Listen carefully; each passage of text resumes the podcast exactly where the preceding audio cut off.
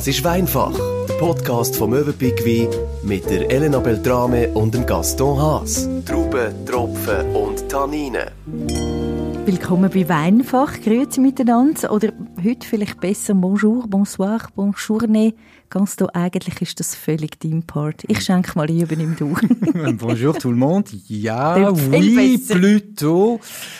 On va boire des super vins aujourd'hui, bien sûr, de la région, de la meilleure région de la France, je trouve. Wir gehen ins Bordelais. Ähm, der Igor Hofer ist heute wieder bei uns, hat uns drei wunderbare Weine mitgebracht, ein weissen, wie sich gehört, zum Anfangen. Elena ist schon am Einschenken. Und dann gehen wir über zu zwei roten. À toi, Elena, c'était moi, l'introduction. Merci beaucoup, Monsieur. Mehr kann ich eben Grand plaisir. eben Bordeaux, Igor, ein, Weinanbaugebiet in Frankreich. Äh, das wissen die meisten. Bordeaux ist aber noch viel, viel mehr. Was ist so die Faszination an dieser eben schon legendären Region? Es ist äh, eine Region, wo ich sage, sehr weites Spektrum hat von den Traubensorten, von den Regionen, vor allem auch vom Boden, le terroir. Also ich tue jetzt auf Schweizerdeutsch weiterreden, weil äh, ich, Französisch nicht ganz, ist nicht ganz äh, meine Top-Sprache in dem Sinn. Aber es ist äh, eine Region, wo ich sage jetzt auch international viel Renommee hat, wo äh, bis eben auf China, Amerika überall exportiert wird und ich denke, jeder kommt sicher mal in Kontakt mit einem Bordeaux, aber hat vielleicht nicht so den Zugang zu einem Bordeaux. Und das ist, glaube ich, das Problem, wo viele Leute haben. Sie haben mal einen Bordeaux probiert, aber äh, aus, beim Gaston, äh, die anderen Leute haben das nicht so gern. Er liebt den. Ähm, ich denke, der Bordeaux ist vielleicht auch eine Region, wo jetzt vielleicht vom Wein her auch kein Einstiegswein ist, sage jetzt mal. Also viel äh, braucht, macht zuerst andere Weinregionen durch, bis sie eigentlich mal bis zum Bordeaux kommen. Das war auch bei mir so gewesen. Ich habe auch mit der Neuweltwein angefangen, die Fruchtbomben, die schwer, üppig, süßlich sind. Und irgendwann ist mir das, ich kann jetzt nicht gerade sagen verleidet, aber halt einfach, ja, mir mache ich genug von dem. Und äh, geht dann mehr dann so in die strukturierteren Weine, die gereifteren Weine und dann kommen wir dann langsam ins Bordeaux. Aber wieso ist es so, eben Bordeaux, man hat das Gefühl, es ist so ein bisschen abgehoben, man getraut sich fast nicht, als eben ja, Führungs- und Schlusszeichen Normalsterbliche. Warum ist das so? Eben, du sagst auch, man muss es zuerst ausprobieren. Ja, das ist sicher auch das Image von einer Weinregion. Also ich denke, wenn wir jetzt von äh, teuren Wein reden, also, äh, dann kommen wir eigentlich in Burgund oder in Bordeaux. Äh, in Burgund haben wir zum Beispiel Romane Conti, da sind wir dann bei 15'000 Franken. In Bordeaux sind wir dann so bei Chateau Petrus oder Le Pen, da sind wir dann so bei 3'500 bis 5'500 Franken. Das sind halt, äh, ja, das ist halt so ein bisschen das das Image, das dann das Gebiet auch mit sich trägt. Obwohl, wenn man ganz ehrlich ist, also 70, 80 Prozent der Bordeaux, das sind eigentlich äh, 20, 30 Euro Wein, wenn nicht günstiger. Also es ist eigentlich nur eine kleine Prozentanzahl eigentlich, wo nachher so der, die, die teuren Preise Wein macht. Und das ist ja von dem eigentlich, von diesen Wein man eigentlich meisten dann eben auch reden. Da wollen wir eben heute ein bisschen das Gegenteil beweisen. Eben, du hast gesagt, eben 80 Prozent von allen Bordeaux können auch wir zahlen. Das wollen wir heute ein bisschen spüren und eben auch ein bisschen beweisen. Ähm, es gibt, glaube ich, etwa 3000 Weingüter, oder? Wie, wie behaltet man da den Überblick? Eben, wo man weiß, was ist gut, wo fängt man an, wo geht man weiter, wie, wie kannst, kannst du da uns mal so ein bisschen eine Wegleitung geben? Also ganz einfach eine Excel-Liste machen alle Weingüter drin, da kann ja, man sie schön ja. sortieren. Sortieren von oben genau, nach unten, genau. so quasi nach Preis. Nach der Pensionierung. Oder nach Alphabet. Nein, also wenn wir, fangen wir am besten so an, weil Bordeaux ist ja nicht gleich Bordeaux. Also das ist ein sehr weites Spektrum und ich denke, wie gesagt, wir können jetzt einen dreieinhalbstündigen, vierstündigen Podcast eigentlich nur über Bordeaux machen oder über Teil von der Bordeaux-Gebiet. Ich würde es mal ein bisschen von oben abbrechen, wenn man es so ist jetzt ein bisschen schwierig bildlich darzustellen, aber wenn man sagt, man hat eigentlich die sogenannte Chiffre Gauche und die Chiffre Droite. Region, also linkes Ufer und rechtes Ufer. Und ich zwischen sagen, ihnen... Gauche und Droite, das können wir, genau. das, ja, ist, das können wir einordnen. Gauche kann man besser einordnen, Droite ist manchmal schwieriger, nein. ähm, da kann, das ist eigentlich so ein die Hauptunterschied, also das Linksufer und das rechte Ufer und das ist ähm, aus dem Sinn, wir haben zwei Flüsse wo eigentlich äh, Bordeaux teilen, das ist Garonne und Dordogne, wo dann nachher eigentlich in die Gironde reinkommen, also in höhere Medocs, NSDF kommen die in die Gironde rein und dann fließt der Fluss weiter in den Atlantik hinein.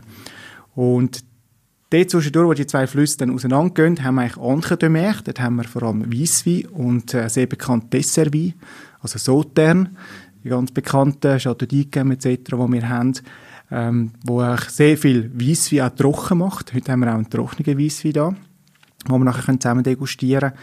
Und eigentlich, dann haben wir dann eben, wie gesagt, das linke und das rechte Ufer von diesen Flüssen. Rechte Ufer haben wir dann die bekannten Weinregionen hauptsächlich Pomerol und Saint-Emilion. Und im linken Ufer haben wir dann hauptsächlich Médoc, Haut-Médoc, Saint-Estèphe, Saint-Julien, so die paar Namen, die man sicher auch schon gehört hat und vielleicht auch kennen tut schon. Und der Hauptunterschied ist eigentlich, wenn wir sich die Traubensorten noch anschauen, können wir die gut auf die zwei verschiedenen Regionen verteilen. Wir haben vor allem im rechten Ufer, also Pommern und Saint-Emilion, haben wir sehr viele Kalkablagen, Lehmablagen. Und dort haben wir dann wieder vor allem Merlot-Trauben. Was wir dann aber wieder im linken Ufer haben, das muss ich auch nicht immer aufpassen, dass ich richtig rede, im linken Ufer haben wir dann vor allem Kiesablagen, also es ist ja gerade eigentlich zwischen dem Fluss und der Atlantik ist eigentlich das Gebiet. Das heißt, es ist eigentlich kühler, also wir haben mehr Atlantikluft, wir brauchen ein bisschen spätreifere Trauben und dort haben wir dann zum Beispiel eben vor allem Cabernet Sauvignon. Also hauptsächlich haben wir eigentlich, sagen wir mal, sechs Haupttraubensorten, was Rot anbelangt. Das ist sicher Cabernet Sauvignon Merlot. Und dann hast du einfach in Pomerol Saint-Emilion rechts auf hast du mehr Merlot-lastige Wein und links auf hast du mehr Cabernet-lastige Wein. Aber, was sehr spannend ist, fast nie reine. Also es ist immer ein Gemisch, ein Assemblage von diesen Trauben. Dann, was wir auch dabei haben, ist äh, Petit Verdot und Cabernet Franc. Das sind zwei Traubensorten, die eigentlich nie großteils ausgebaut. Das sind meistens mehr, so, sagen wir mal 5 bis 10 Prozent zum Teil. Manchmal ein bisschen mehr. Wo genommen wird, das sind meistens Trauben, zum Beispiel Cabernet Franc gibt wie Tanninen, Struktur. Das haben wir letztes Mal besprochen, mit den Tanninen, die es im Wein hat.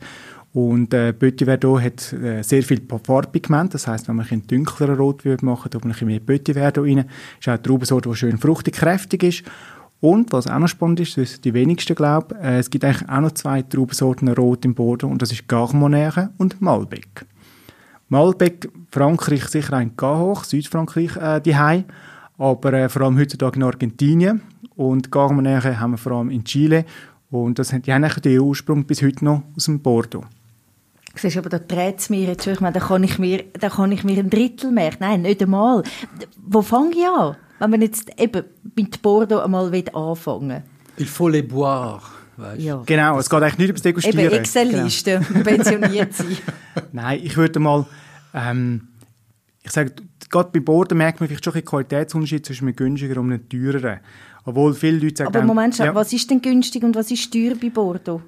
Ja, das ist immer eine Ansichtssache. Das ist wie bei einem Auto, oder? Was ist jetzt günstig ja. was ist teuer? Ähm, ich sage jetzt mal, für 20 Franken kommst du so, schon einen guten, schönen Bordeaux über.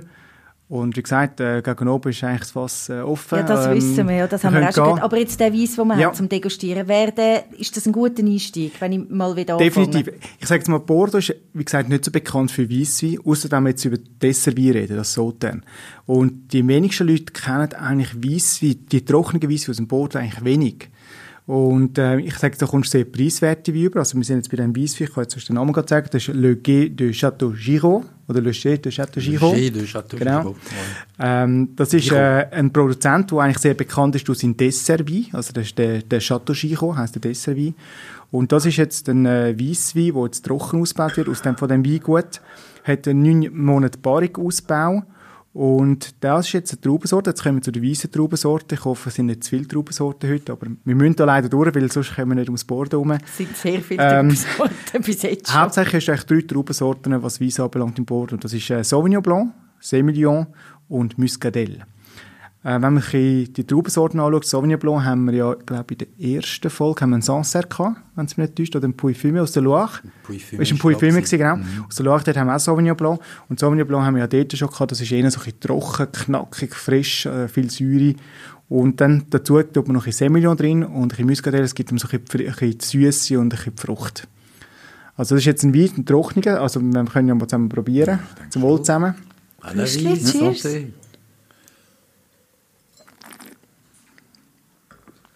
Also er hat eine schöne Säure hindurch, schön knackig.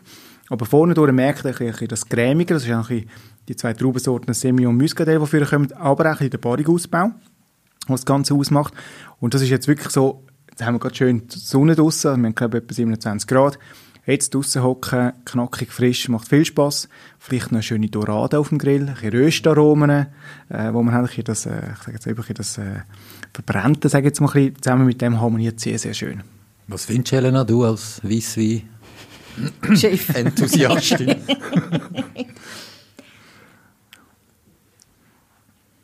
Probieren wir nochmal. ja, wir ja. probieren nochmal. Vielleicht ja. ist der erste Schluck Zürich präsent gewesen und du merkst jetzt beim zweiten Schluck wird Zürich ein bisschen harmonischer. Ich habe es ja noch gerne, wenn es so ein bisschen herb ist. Darum das ist so. Ist der, der mundet jetzt sehr. Ich würde jetzt nicht sagen, wenn ihr jetzt möchtet, eben mir den Bordeaux näher bringen, dass ich jetzt mit dem wir sagen, das ist ein Bordeaux, weil für mich ist Bordeaux rote, schwere Wein darum auch die Bordeaux-Gläser, die man so kennt. Aber äh, den, den, den kann man durchaus geben. Also den Sag mir, willst du sagen, den kann man durchaus trinken? Nein, geben, habe ich gesagt, nicht trinken. Also auch da sind wir jetzt gerade bei einem Einsteiger Weisswein. Also eben, die Säure Sauvignon Blanc haben wir dort schon über die Larwein diskutiert. Die brauchen eine gewisse Säure, Knackigkeit.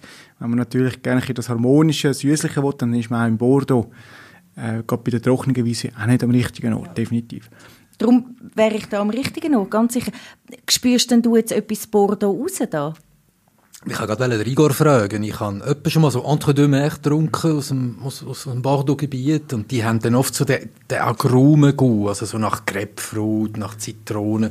Das fehlt da total. Mhm. An was liegt das? Und das ähm, ist auch äh, die gleichen Trauben. Ja, sicher. Ich sage jetzt mal zwei Faktoren, die mitspielen. Äh, ich sage jetzt, die meisten Weisswein Bordeaux sind nicht im Barrik ausgebaut.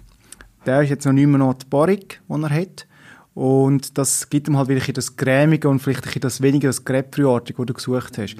Äh, ich sage jetzt einmal, ein klassischer Weisswein Bordeaux trocken ausgebaut, Stahltank, also nicht baarig, einfach äh, Trauben, Stahltank hinein fertig. Die haben vielleicht dann noch mehr das Grasige. Und das Grasige merkst du jetzt bei dem Wein auch nicht so extrem. Mhm. Da merkt man es fast, also ich bin wirklich kein Experte, aber das merkt man wirklich. Also da wäre ich jetzt selber noch drauf gekommen, dass das nicht Stahltank war, sondern eben Holz. Und wenn man schaut, der hat jetzt 50% Sauvignon Blanc und 50% Semillon, also sehr einen hohen Semillon-Anteil, sonst haben wir meistens so 70-80% Sauvignon Blanc und Sauvignon Blanc hat ja mehr noch die Grapefruit-Noten. Und da hat jetzt natürlich, ich sage jetzt mal, für einen Onkel eher weniger Sauvignon Blanc drin, also 50-50 äh, von der Prozentzahl her. Darum vermissest du jetzt, ich sage jetzt mal dezent, vielleicht ein bisschen die Grapefruit-Noten. Nicht einmal vermissen, aber eben, ich kenne sie anders, oder? Also ja. ich finde den super fein.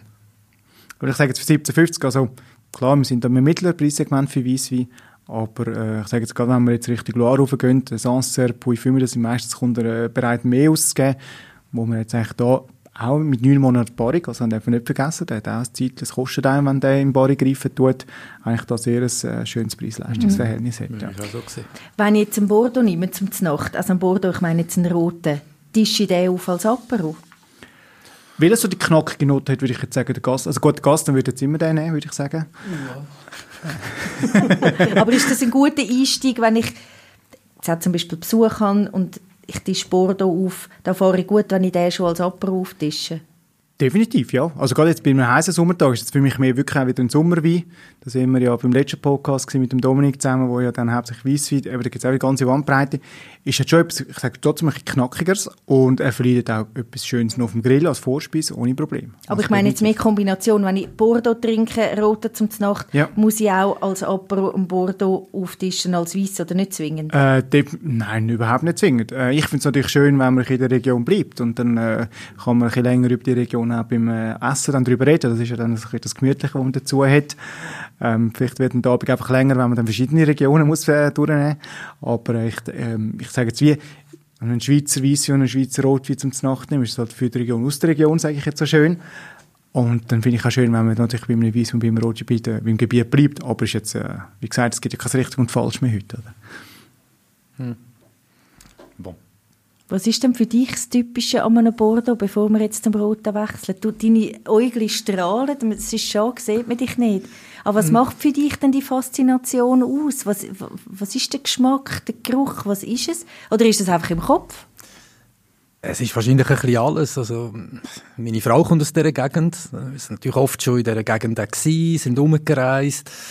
Äh, es fährt von der Corrèze und dann geht es halt eben Richtung Westen, Richtung Bordeaux. Das ist wunderschön, die Wälder und dann langsam, langsam, langsam werden die abgelöst von dieser riesigen Fläche an Reben natürlich. Du schmeckst das Meer halt, der Atlantik schon sehr schnell, oder? Und dann natürlich, klar, das sind die grossen Namen, die, ich, äh, wo wir wahrscheinlich alle schon mal gehört haben und vielleicht nicht ganz alle schon mal haben dürfen davon trinken. Es ist ja so ein, ein Gesamtbild, oder? Ähm, du hast vorhin Dordogne erwähnt, das ist ein Fluss, der kommt, äh, ich glaube, aus der Auvergne, wenn ich mich nicht täusche, fließt dann durch Corrèze und eben bei Bordeaux dann letztlich ins Meer. La fleuve mythique bei den Franzosen. Der hat eine ganz wunderbare Geschichte. Es ist ein wunderbarer, eleganter, breiter, grasgrüner Fluss. Ja, es ist so ein Zusammenspiel von allem zusammen. Und dazu natürlich, klar, wenn wir dort sind, ist meistens Ferienzeit. Das ist natürlich eh etwas, äh, ja, etwas Schönes, wo man sich gerne daran erinnert. Ja. Hm. Gibt es denn, jetzt muss ich da wieder herkommen, ich bin am Einschenken, gibt es denn den typischen Bordeaux-Trinker jetzt bei euch? Äh, 70-jährig, grau meliert. Eben schon, oder? Ähm, nein, nicht ganz. Nein, sicher also nicht. so wie der Gaston? Definitiv nicht. Also ich meine, ich bin jetzt ähm, wir haben ja sehr bei der ersten Folge über den Weinkeller geredet, oder? Ich habe, äh, ich habe etwa 450 Flaschen nur Bordeaux im Keller.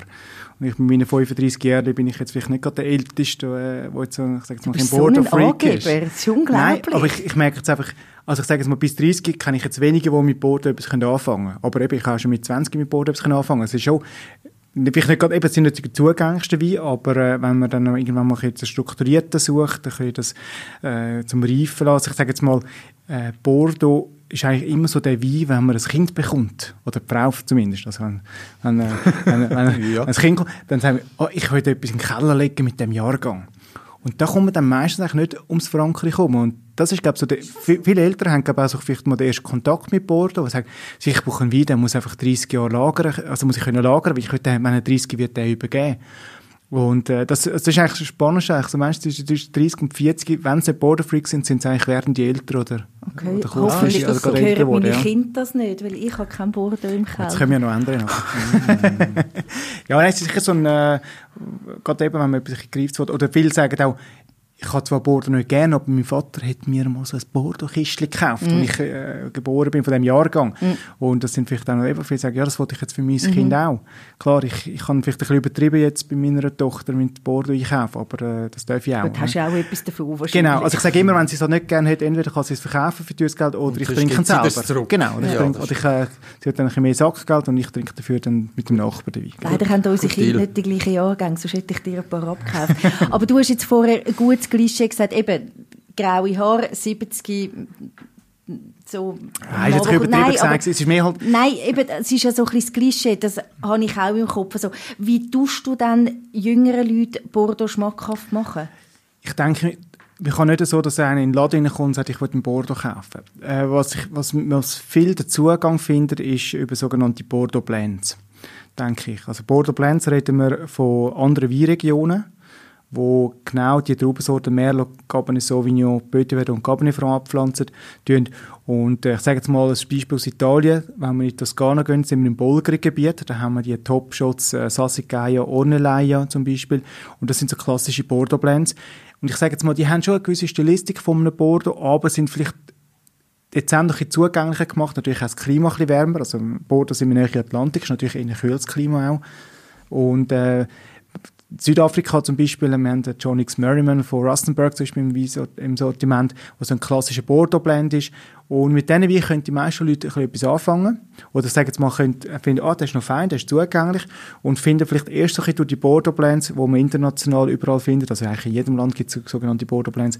Wo dann irgendwann einmal sagen, okay, die Bordeaux-Blends habe ich eigentlich noch recht gerne. Jetzt würde ich mal einen richtigen Bordeaux probieren ist irgendwie noch lustig. Es kommt mir vor, so wie Bordeaux Blends, das wäre dann ABBA, oder? Und ein richtiger Bordeaux, das wäre dann so ein Beatles-Lied, oder? Oder was? Ich meine, beides ist Pop, aber, aber, Das ist so schon bei der ABBA ich, ich, ich verstehe es wirklich nicht, nicht ganz, immer noch nicht. Also, wir, wir haben jetzt immer wieder gesagt, ein guter Wein ist der, der mir gefällt.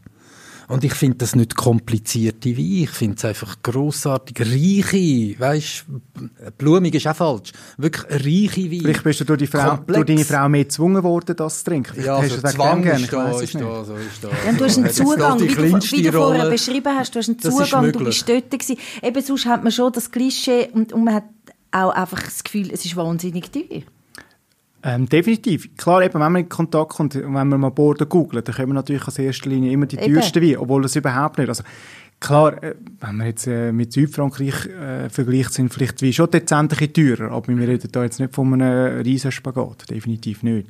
Das Bordeaux ist vielleicht auch noch ein bisschen, was man ein Problematik vielleicht hat, ist der Zeitpunkt. Wann mache ich den auf? Wenn wir ganz von klassischen Weinen reden, die haben sogenannte Schlafphasen, also die Reduktivphasen nennen wir das, Das heißt, wenn ich jetzt in Bordeaux, ähm, momentan sind gerade 17er im, auf den Markt gekommen das Jahr, wenn wir die abfüllen tun, dann haben die noch schön die Fruchtnoten. Sie haben zwar viel Säure, sie haben Tannin, aber sie sind extrem fruchtig. Und das ist, ich sage mal, das Zugängliche. Und wenn ich jetzt den 17er Jahrgang jetzt erst in fünf Jahren wieder auftue, also sprich jetzt 2022 zum Beispiel, dann, so im vierten Jahr, gehen die, wir sagen immer, sie schlafen.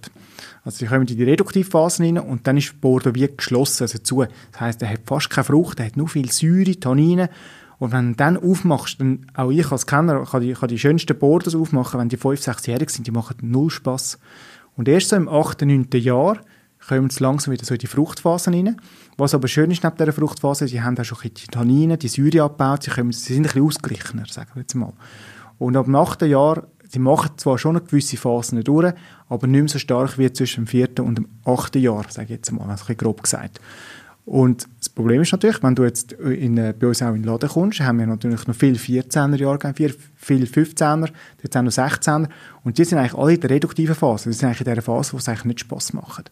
Und wenn du natürlich dann einfach so eine Flasche rausnimmst und den probierst und sagst, ich habe es gewusst, Bordeaux habe ich nicht gegeben. Und das ist vielleicht auch noch so ein bisschen, äh, halt ein bisschen wissen, wenn im richtigen Moment den Boden aufzumachen, das spielt auch eine sehr grosse Rolle. Aber man muss schon ein bisschen ein Freak sein, wenn ich uns Nein, man braucht einfach ein bisschen Geduld ja, eben. bei ganz vielen ja, schönen eben. anderen Sachen also, auch, was man einfach gerade so kann haben, Helena. Ah. Geduld? Ja. Was ist das? Zum Was ist das? Also wir kommen gerade noch zum, zum nächsten, also zum ersten Rotwein, den wir heute haben. Ähm, ich habe ja, ich habe gesagt, dass wir äh, links und rechts Ufer haben, wenn wir wieder zurückkommen zum Bordeaux. Und ich habe jetzt hier ein Chateau du Lussac mitgenommen. Das ist jetzt ein Merlot-lastiger Wein, also der hat 75% Merlot, hat noch 23% Cabernet Franc und 2% Petit Verdot. Du siehst jetzt, die 2% Petit Verdot ist jetzt wirklich nur für Farbgebung da und der Cabernet Franc ist eher ein bisschen, um einem Wein noch eine Struktur zu geben. Weil Merlot eigentlich sehr ein filigraner Wein ist. Das ist jetzt gerade, wenn wir noch kurz aufs Rechts raufgehen, wir haben dort die Hauptappellationen Saint-Emilion und Pomerol. Und wenn wir ins Pomerol gehen, Chateau Petrus hat schon jeder kennt, oder schon mal gehört, sage ich jetzt mal, vielleicht die wenigsten degustiert. Und das ist ein Merlot-lastiger Wein.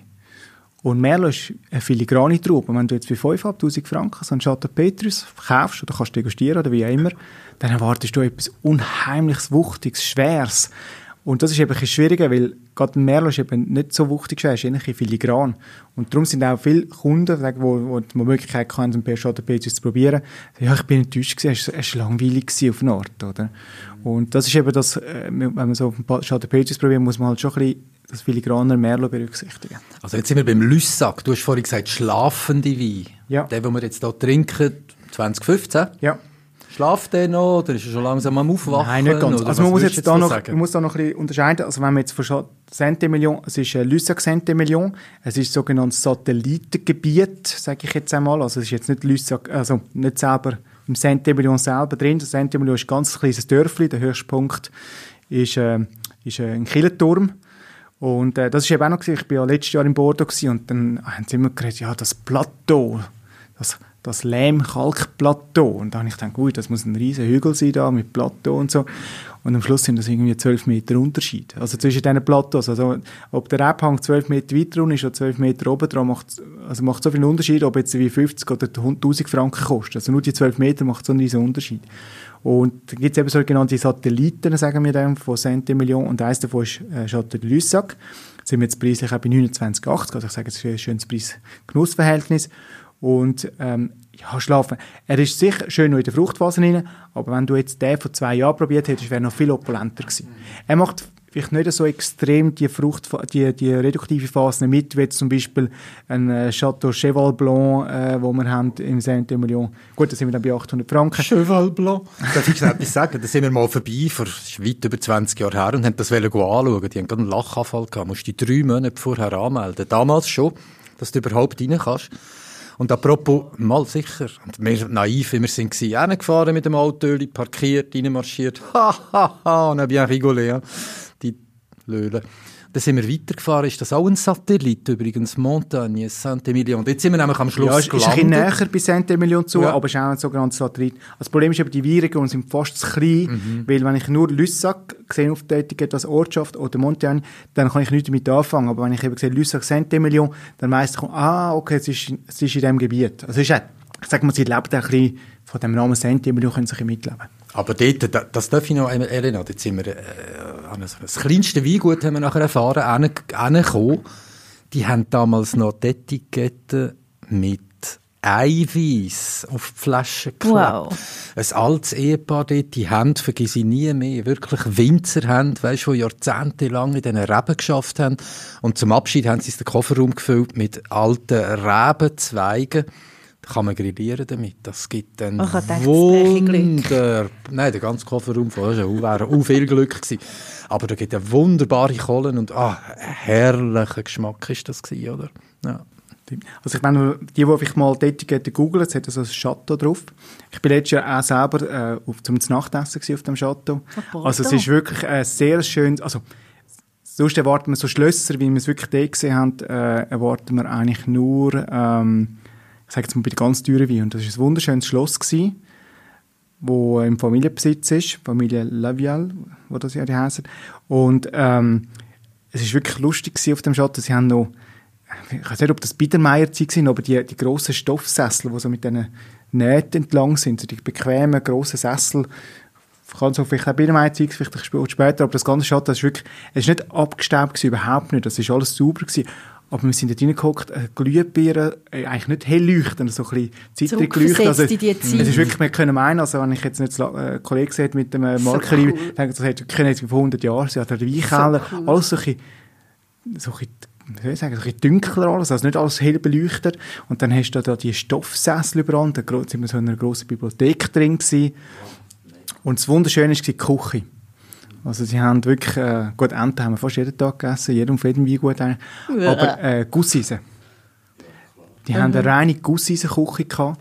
Oben durch ist es so ein bisschen in, in ein Dach reingegangen und oben dran haben sie Gusseisenpfannen aufgehängt.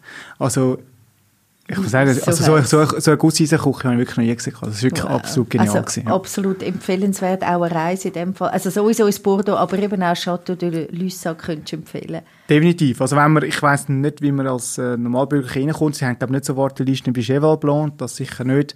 Äh, vielleicht Vormeldung. Es ist natürlich der erste Stock oben dran, ist immer noch für die Familie im Schloss.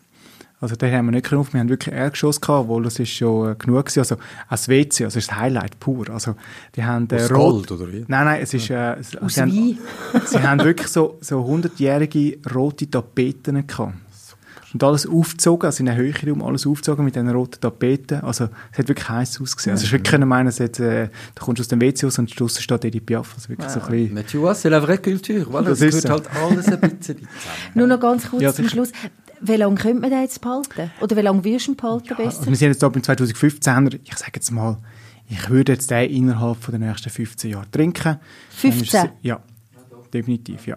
Also jetzt wirklich nicht ein Wein, den ich jetzt für, für, für, mein Kind würde auf die Seite tun aber ich sage jetzt mal, am schönsten zum Trinken, also er zeigt sich jetzt auch schön, ich habe äh, letztens 2005er und 2010er aufgemacht, Das ist für mich jetzt ein super Preis-Leistungsverhältnis, das wir da haben ähm, sage ich jetzt zwischen dem 8. und dem 13. Jahr ist sicher am schönsten mm. zum Trinken. Aber gleich noch etwas zu dem. Jetzt haben wir jedes Schlückchen degustiert von dem Rotwein. Jetzt ist die Flasche natürlich noch zu drei Viertel voll. Wie lange kannst du die offladen, bis er... Ein Schlückchen also, und drei Viertel. Ja. und drei Viertel. Also ich muss so sagen, im Gasse, sein Glas ist leer. Ich glaube, er braucht ja. ein bisschen Nachschub. Ja. Il est vraiment bon. Hein? Ja, ich sage kann ich jetzt den drei Tage offen muss ich den Zapfen drauf tun? Ähm.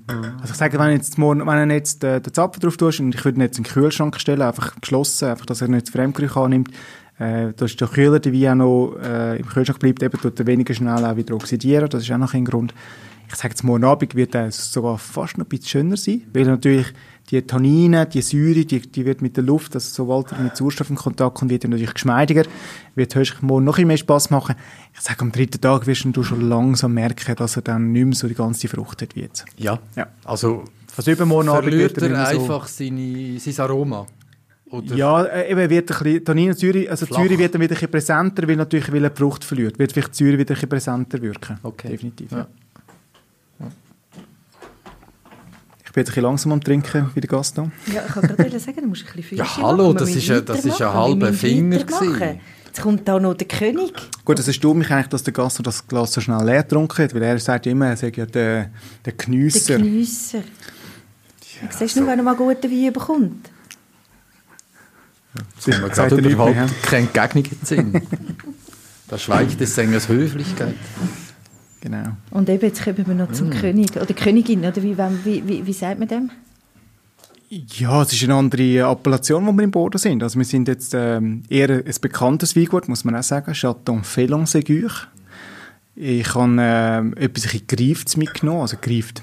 Der Bordeaux-Kenner würde sagen, er ist immer noch sehr jung, aber ich sage, für die meisten Kunden ist 2010er Jahrgang schon ein gewisses Alter, also der ist jetzt zehnjährig.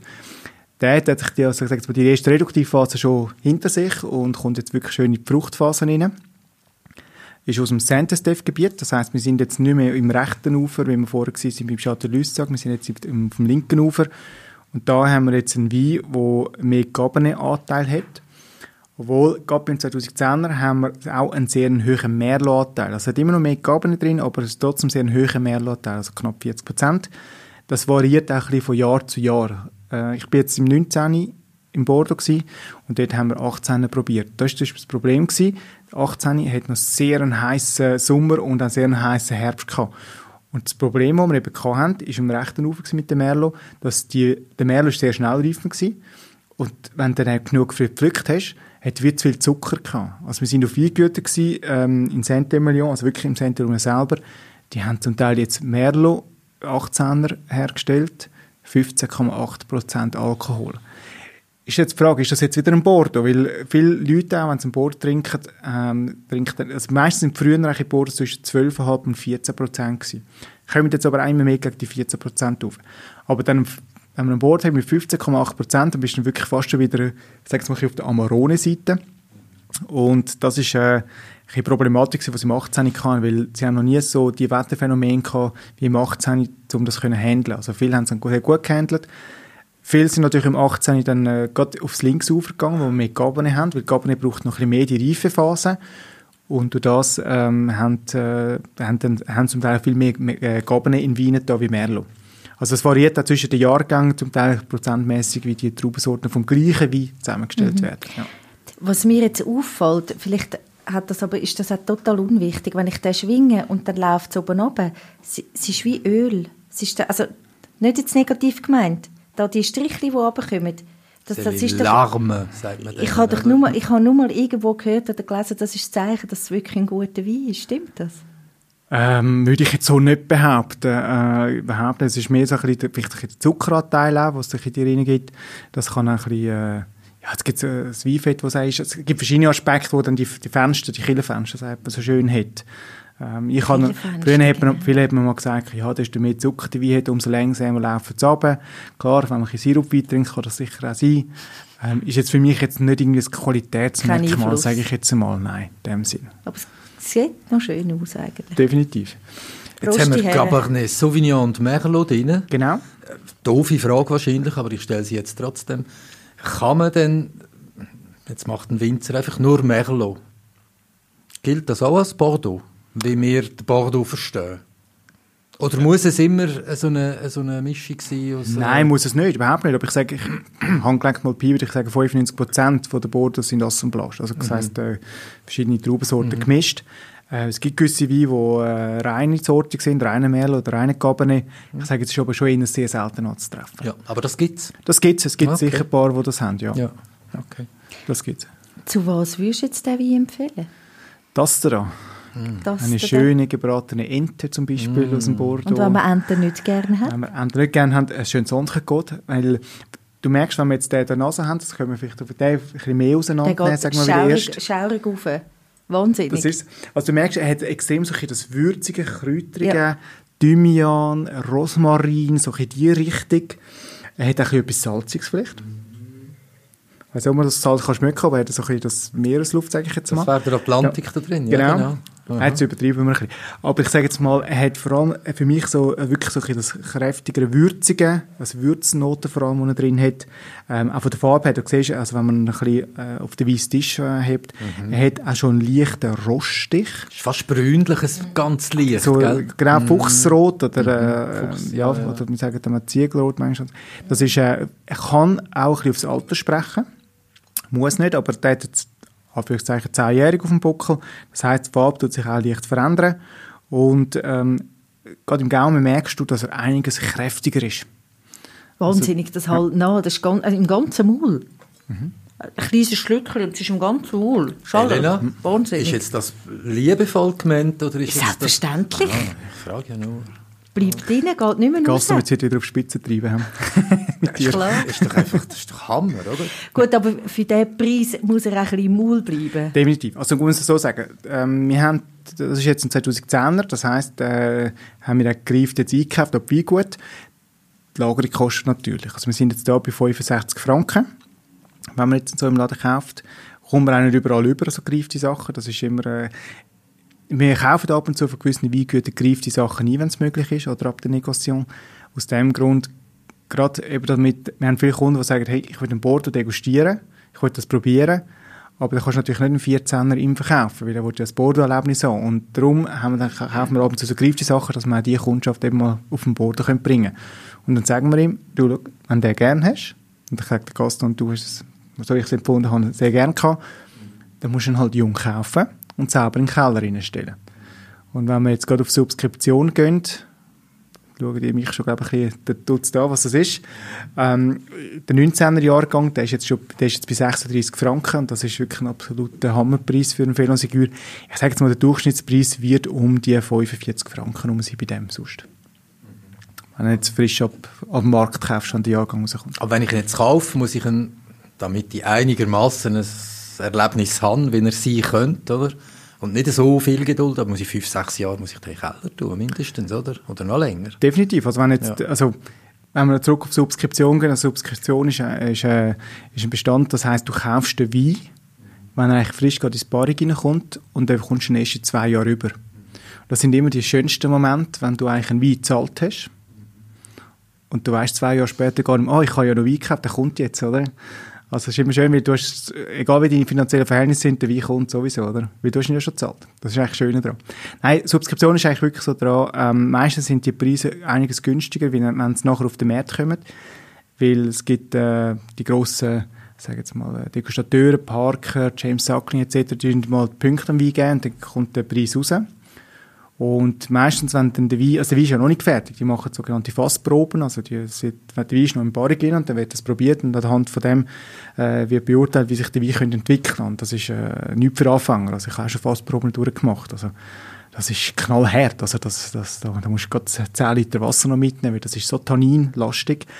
Und äh, dort herauszufinden, wie sich das entwickelt, ist sehr schwierig, also es braucht sehr einen grossen Erfahrungsschatz. Das sind wirklich wenige Leute, also auch als Einkäufer, das ist wirklich ein jahrelanges sagen wir mal, Anführungszeichen Training, Training. zum machen. Ja. Ja. Aber du sagst, meistens fahre ich gut, wenn ich ihn eben vorher zahle und dann eben komme. Ja, es ist, also es ist mal so, du hast sicher mal den Garant, dass du den Wein hast. Gerade bei gewissen Raritäten äh, kann es sein, dass er in der Subskription verfügbar ist und wenn er auf, und eigentlich kommt dann fast nichts mehr auf den Markt. Und wenn es auf den Markt kommt, äh, wenn, dann wird ja nochmal von diesen äh, internationalen Kritikern probiert und je nachdem sagen sie, ah, ich habe dort zum Beispiel nur 95 Punkte gegeben von 100, jetzt gebe ich ihm 97 oder 98. Dann steigt die Nachfrage, natürlich, weil äh, gerade bei Borden sind wir im Investitionsbereich, je nachdem, steigt der Preis und du kommst dann zum Teil musst du fast doppelt anblättern. Also sind wir schon wieder ein bisschen bei der Aktie eigentlich.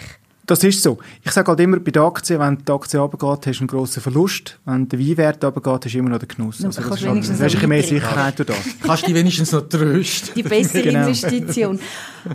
Aber ich komme jetzt gleich nochmal auf den Freak.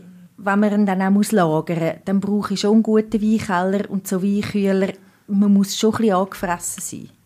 Das sicher. Also wenn man sich Bohren in den Keller legt, äh, ist man sicher nicht gerade im Anfangsstadium mit seinem Weingenuss. Das sicher nicht. Außer man hat jetzt irgendwie gerade viel geerbt und will jetzt einfach den Weinkeller als Investitionsprojekt anschauen, dann sicher.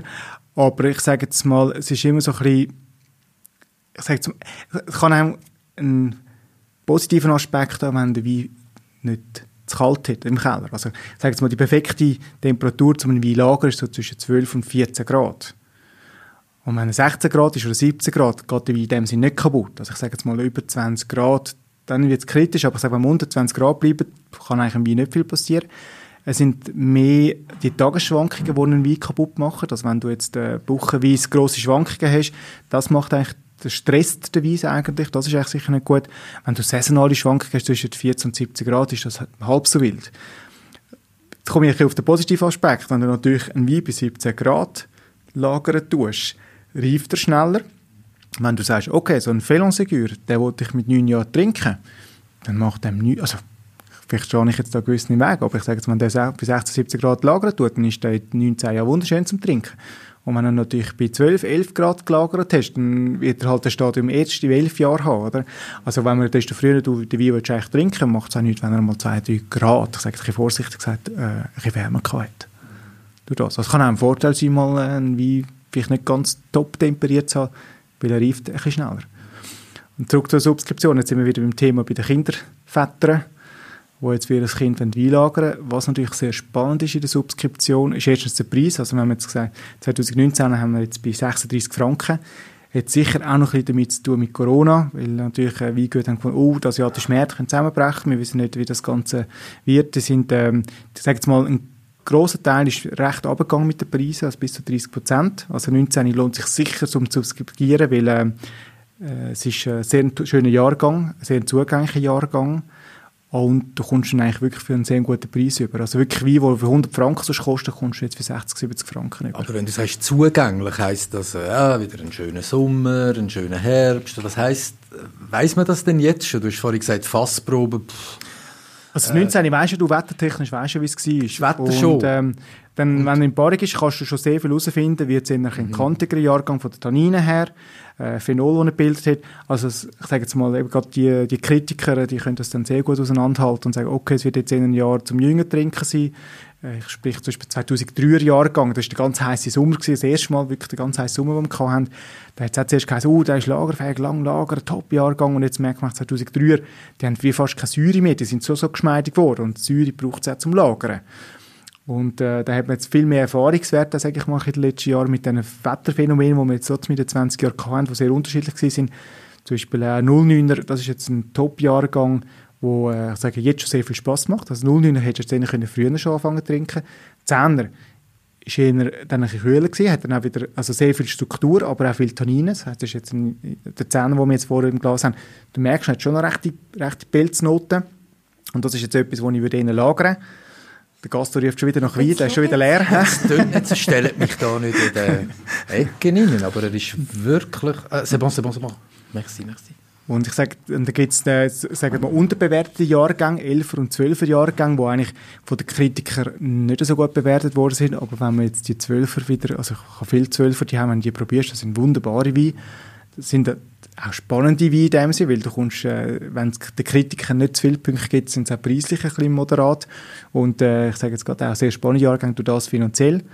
Und ich sage jetzt mal eben 15, 16 sind wieder Top-Jahrgänge und dann ist es dann wieder äh, preislich aufgegangen. Ja. Aber eben, wenn man, ja. Nein, mach noch.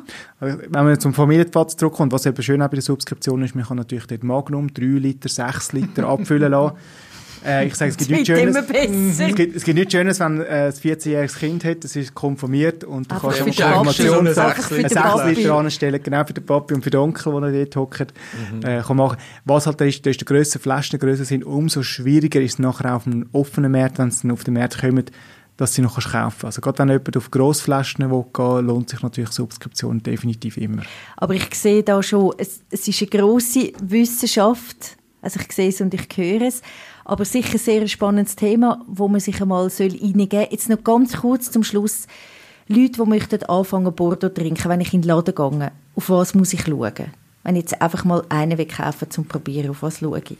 Also was ich sicher nicht würde schauen, ob irgendwas genau draufsteht. Also wenn irgendwie Canvin de Bordeaux draufsteht, das ist schön und gut, aber das heisst nichts über Qualität aus. Also wenn 2 Euro wie kann Canvin de Bordeaux draufstehen, äh, würde mich auch nicht blenden lassen, wenn irgendwie ein Deuxième Concu Glace draufsteht und der Wein 130 Franken kostet. Also, eben, wie gesagt, wir können es nur über klassifizieren, könnten wir jetzt drei Stunden reden, über die eigenen Gebiete. Also, das lassen wir. Ähm, ich würde mehr drauf gehen, bin ich eher ein, Merlot-Trinker. Also, wenn ich den Sinne Merlot gerne habe, dann würde ich zum Beispiel dann eher mal aufs Rechte raufgehen, Pomerol Saint-Emilion. Oder das sagt man, okay, ich bin, ich bin so der kalifornische Cabernet-Trinker, will jetzt aber etwas Rustikales, dann würde ich dann in den Linksufer gehen. Wenn man Bordeaux trinkt, jede 100 Meter hat so viele Weingüter dort und jeder macht ganz einen anderen Wein. Es braucht vielleicht auch ein Zeit, um herauszufinden, was kann ich genau gern. Ich glaube, das Wichtige ist wirklich der Zeitpunkt, wenn man den Wein aufmacht. Also ich sage jetzt, gerade jetzt, wenn er sechsjährig ist, wirst du vielleicht sicher am wenigsten Spass haben mit so einem Bordeaux. Aber ich also, habe keine Geduld. Ich will den jetzt trinken. Ich will den kaufen und dann trinken? Dann musst du wirklich auf gereifte Jahrgänge gehen oder du gehst auf ein Bordeaux, wo höchstens vier bis fünf Jahre alt ist. Weil dann ist er noch in dieser primären Fruchtphase okay. rein, wo dann auch schon viel Spass macht, aber dann halt Gut. ein bisschen catchend ist mit den Tanninen. Aber mal zum Anfang und dann kann man ja dann nachher anfangen lagern und, und all diese Sachen. Genau, aber ich sage immer, äh, wenn es einpackt, dann äh, wirst du ziemlich schnell viele Kisten im Keller haben. Gut muss man mm. auch noch den richtigen Keller dazu haben. Oder eben, ja. ist sicher auch eine Reise wert, wir haben es von dir gehört, Bordeaux sowieso wunderschön. Nein, wirklich unbedingt. Südwestfrankreich ist, äh, ist ein Traum. Also, viel, viel gelernt und mitgenommen. Besten Dank, Igor Hofer, Geschäftsführer Danke. vom Möwenpick in Kloten. Und auch dich, Monsieur. Merci, Merci beaucoup, für deine wunderschöne Einleitung. Und ich würde sagen, Prost bis zum nächsten Mal. Ja, ich glaube, der Gast braucht wieder einen Schluck. Das Glas ist schon wieder leer bei ihm. Aber alors, écoutez, das ist überhaupt nicht wahr. Aber er ist wirklich grossartig, ich muss zugeben. Weinfach, der Podcast vom Möwenpick Wein. Wir sagen Prost, Santé, Cheers und freuen uns auf das nächste Mal. Alle Folgen auf mövenpick-wein.ch